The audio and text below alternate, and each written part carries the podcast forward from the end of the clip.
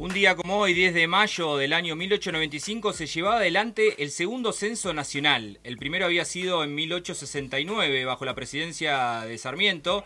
Y este censo de 1895, realizado el 10 de mayo, marcaba que en la Argentina a fin del siglo XIX había 4.044.911 habitantes. En este sentido, estamos ahora en comunicación con Luciano Trucci, subsecretario de Estadísticas y Censo de la provincia de Río Negro, bueno, llevando a cabo a esto que se nos avecina, este censo nacional. Luciano, ¿cómo estás? Buenos días, acá Felipe y Germán de Mañanas Random. ¿Qué tal? Buenos días, acá estamos trabajando ya en el censo que ya, arrancamos. Nosotros ya, ya empezamos a censar la parte rural en la provincia. Exactamente, te iba a consultar eso. El día de ayer arrancaron con el censo en, eh, en zonas rurales.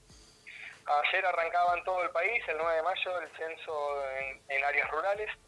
Nosotros en la Patagonia nos habían habilitado a salir antes, así que ya en algunos departamentos, en Ñorquinco, Bariloche, 9 eh, de julio y Pilca ya habían empezado la semana pasada a salir algunos censistas y bueno, ahora se van sumando todo el resto de la provincia.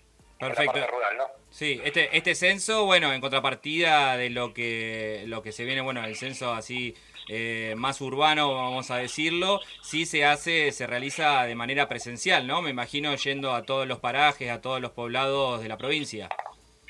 Sí, sí, estamos trabajando para llegar a todo el territorio de la provincia, a todas las viviendas, y bueno, un esfuerzo que es gigante, cubrir todo, toda la zona de la provincia, que tiene zonas que son bastante complejas de acceso, más en esta época del año, donde ya cayeron algunas nevadas, pero bueno, estamos trabajando en eso. Y sí, bueno, también tenemos esta novedad, ¿no? Que del censo digital que arrancó en marzo, que tenemos hasta ahora vamos teniendo un buen impacto, pero bueno, eso entendemos que por ahí pega más en las zonas urbanas y en las zonas rurales que no hay conectividad, es más complejo. Perfecto, bueno, y en este sentido, en este censo que se va a realizar, recordemos a, bueno, a toda la audiencia que el miércoles que viene, 18 de mayo, feriado nacional, donde eh, la gente, bueno, eh, ya, eh, ya sea que lo hayas hecho de manera digital, uno recibe un, código, ¿querés comentar más o menos cómo es este, este, esta, sí, esta manera de, de realizar el censo novedosa, no? Claro, bueno, el censo sí, el, censo, el 18 de mayo, la semana que viene, el miércoles, es feriado nacional para hacer el censo, lo mismo pasó en censos anteriores, sale un feriado, se busca que es el miércoles a mitad de semana para que la gente no, haga una escapada de fin de semana, sino que se quede en su casa esperando el censista, de hecho el, feriado es para eso, para que todos tratemos de esperar al censista y hacer el mejor operativo posible. Y bueno, aquellos que ya se censaron de forma digital, la idea es también que esperen al censista, cuando pasa el censista, ahí le dicen, nosotros ya nos censamos de forma digital, y le van a dar el código que les arrojó el sistema cuando terminaron el formulario, que es un código alfanumérico de seis dígitos. Ese número lo, lo anota el censista en el formulario y les hace una pregunta de control nada más sobre cuántas personas viven ahí y el censista sigue con su recorrido. Y bueno, y los que no completaron el censo de forma digital, ese día eh, atienden al censista y bueno, el censista les, les hace el formulario que son 61 preguntas. Luciano, ¿cómo estás? Germán te saluda, ¿cómo va? ¿Qué tal, Germán? Bien, que preguntarte, me da mucha curiosidad también saber cuánta gente se va a censar en la provincia de Río Negro, ya arrancaron con los parajes, pero el 18 de mayo, ¿con qué panorama se van a encontrar de habitantes? Mira, ahí, no sé, las, las proyecciones que, que, tenemos, que son las que se trabajan con INDEC, se hacen en base a, a, los censos anteriores y tasas de natalidad y mortalidad, nos da 766 mil habitantes, pero bueno, hay que ver cuando pasan el censo porque estas proyecciones por ahí no, no llegan a captar procesos migratorios que pueda haber en el medio, no el fenómeno de vaca muerta, determinadas situaciones que vos cuando las proyectás de acá a 10, 15 años no, no los podés prever. Así que bueno, para eso está el censo también, ¿no? Para, para ajustar estos números y saber cuántos somos. Totalmente. ¿Cuánto, ¿cuánto mencionaste ahí? ¿600 mil habitantes? ¿700 mil habitantes? 766.000 es la proyección que tenemos para este año, pero bueno, habrá que ver cuánto nos da.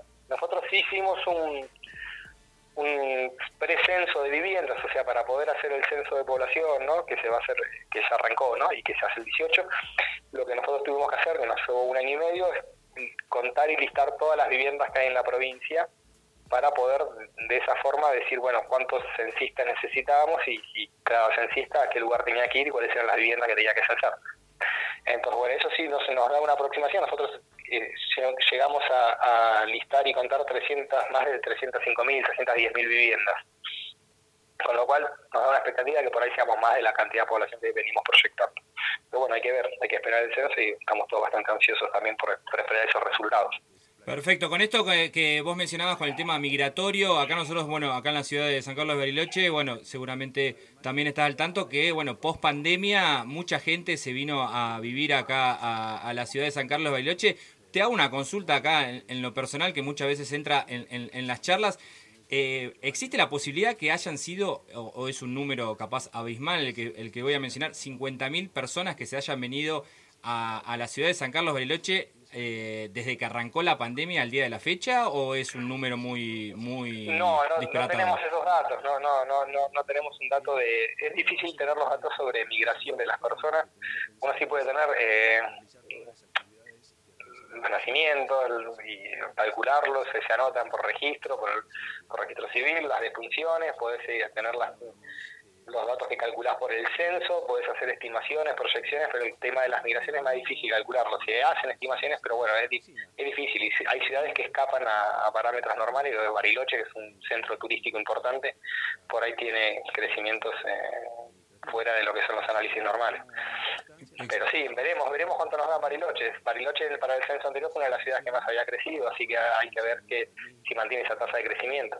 Exactamente. Bueno, le recordamos a la audiencia que estamos hablando con Luciano Trucci, subsecretario de Estadísticas y Censo de la provincia de Río Negro, bueno, llevando a cabo toda esta, esta logística, me imagino que es una logística inmensa. Más o menos, ¿cuántos censistas son los que van a llevar a cabo la tarea en este, en este miércoles 18 de mayo? La estructura total que tenemos en la provincia supera las 13.000 personas, entre censistas, eh, jefes de radio, que son, sería como el jefe del censista, jefe de fracción, y jefes de departamento, asistentes de, jefe de fracción, son más de 13.000 personas. En Bariloche nomás teníamos más de 1.800 censistas, eh, una estructura que ya andaría alrededor más de 2.000 personas también. Sí, es gigante, es mucha gente eh, capacitar a todos, que todos estén capacitados, que todos tengan el material de trabajo ese día, que tengan un plano que les diga cuáles son las viviendas que tienen que salir a censar y bueno, todo coordinar, todo eso es, muy grande. Me imagino, me imagino. Bueno, Luciano, muchísimas gracias acá por la comunicación y bueno, estamos a la espera de ahí de la visita de él o la censista el próximo miércoles 18 de mayo. Muchas gracias y bueno, que sea la mejor este censo 2022. Dale, bueno, muchas gracias y sí, esperemos que todos colaboren para tener el mejor censo posible. Muy bien, ahí estábamos comunicados con Luciano Trucci que nos comentaba qué es lo que nos avecina con esto del censo 2022 a nivel nacional.